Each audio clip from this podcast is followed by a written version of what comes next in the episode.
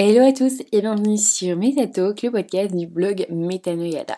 Si vous ne me connaissez pas, je m'appelle Sophie, j'ai un blog Metanoyada sur lequel je parle essentiellement de développement personnel, d'alimentation saine, de yoga, bref, tout ce qu'il vous faut pour vous sentir bien. Et pour l'épisode d'aujourd'hui, j'ai envie d'aborder un peu plus de développement personnel et surtout savoir pourquoi travailler dur est beaucoup mieux que d'avoir du talent. Nous sommes dans une société qui est littéralement obsédée par la réussite et cette société n'hésite pas à appliquer des étiquettes telles que talentueux ou doué à tous ceux qui ont accompli quelque chose d'important. Les personnes qui réussissent sont souvent décrites comme des surhumains nés avec des capacités magiques qui les séparent du reste des autres humains. Euh, par exemple, les acteurs qui sont primés euh, sont considérés comme des talentueux, tout comme les personnes qui ont réussi dans les affaires. Si la personne en question est jeune, il est d'autant plus probable qu'on lui colle cette étiquette. Les médias ne sont pas intéressés par le travail acharné ou combien d'efforts ont été mis pour, euh, enfin, par des personnes euh, qualifiées de talentueuses ou de douées avant de voir des résultats. Notre société actuelle ne juge quelqu'un que par ses accomplissements, enfin ses réussites surtout. Et s'ils ont eu des résultats, c'est simplement parce qu'ils sont nés comme ça. Nous ne prenons pas le temps d'apprécier les efforts consentis pour l'écriture d'un livre, une entreprise performante ou une œuvre d'art magnifique. Nous assumons simplement que le talent donne d'excellents résultats. Et ce schéma se produit dans la société. Par exemple, en considérant que quelqu'un soit des talentueux ou moyen, une entreprise peut bien souvent utiliser des tests de QI pour analyser les différentes candidatures. Les entreprises sont obsédées par les meilleurs. Dans la plupart des cas, la crème de la crème est assimilée avec des gens qui semblent être nés avec des capacités innées. Et bien que les médias peuvent, enfin en tout cas aimeraient vous faire croire le contraire, le travail acharné l'emporte sur le talent. Lorsque vous rencontrez une personne qui a réussi pour la première fois, c'est facile de croire qu'elle est née avec un don incroyable. En réalité, il y a énormément d'exemples de personnalités connues qui ont travaillé, mais d'arrache-pied. Vous avez par exemple Michael Jordan qui a été exclu de l'équipe de basket de son école. Il est tout de même devenu le basketteur mondialement euh, connu, enfin le plus connu.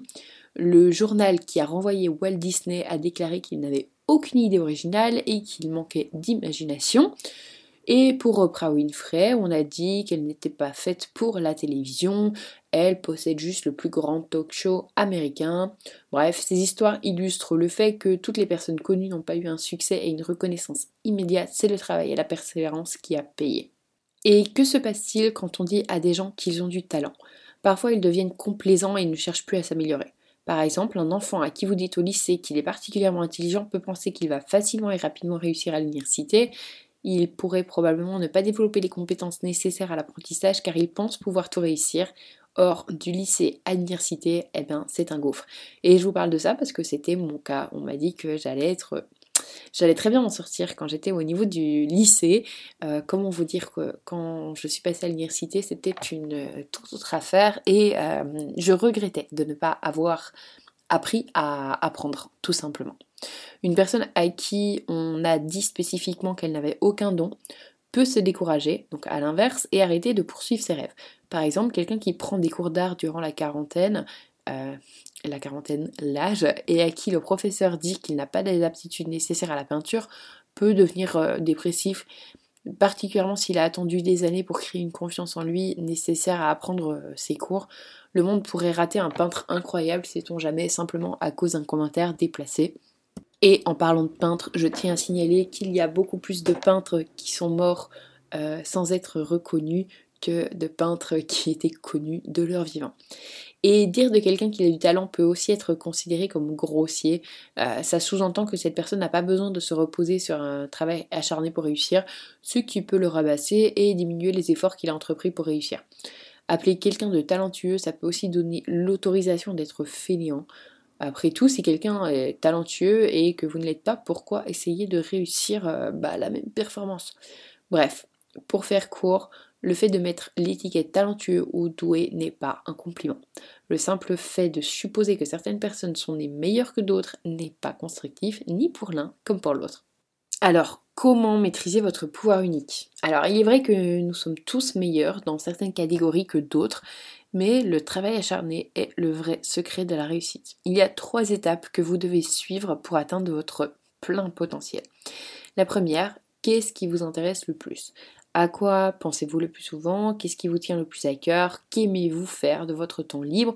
Qu'est-ce qui vous satisfait Si vous n'êtes pas sûr de vos goûts et capacités, essayez de nouveaux hobbies ou intéressez-vous à de nouveaux euh, et divers sujets d'ailleurs? La deuxième étape, travaillez activement à améliorer vos points forts dans ce domaine. Par exemple, si vous avez découvert que vous aimez l'art, choisissez un moyen et des ressources qui vous permettront de maîtriser cette connaissance spécifique.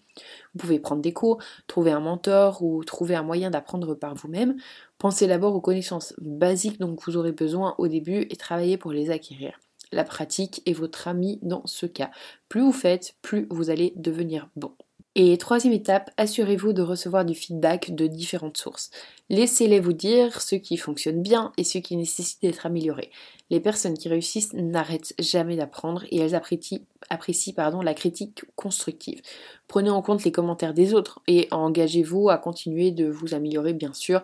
N'arrêtez jamais de travailler dur, peu importe que les autres pensent que vous ayez du talent ou non. Ce qui compte ce sont vos efforts personnels et votre travail. Et finalement, appréciez le travail et croyez en vous. Lorsque vous réalisez que le travail acharné est réellement ce qui importe, vous vous sentez libre de poursuivre votre rêve, en tout cas moi c'est mon cas. Et si quelqu'un vous dit que vous n'avez pas les capacités de réussir dans ce domaine, bah vous savez dès à présent que si vous choisissez de suivre un chemin qui vous intéresse, vous allez être dévoué à 100%, vous allez créer des connaissances fortes et il n'y a aucune raison que vous ne réussissiez pas. Et si quelqu'un vous qualifie de talentueux ou de doué, rappelez-vous que c'est le travail qui a fait la différence. Voilà, j'espère que ce podcast un peu court vous aura plu.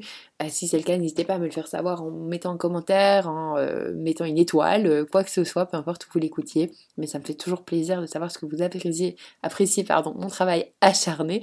Et, et, puis voilà, quant à moi, je vous dis bah, rendez-vous bientôt pour un nouvel épisode. Salut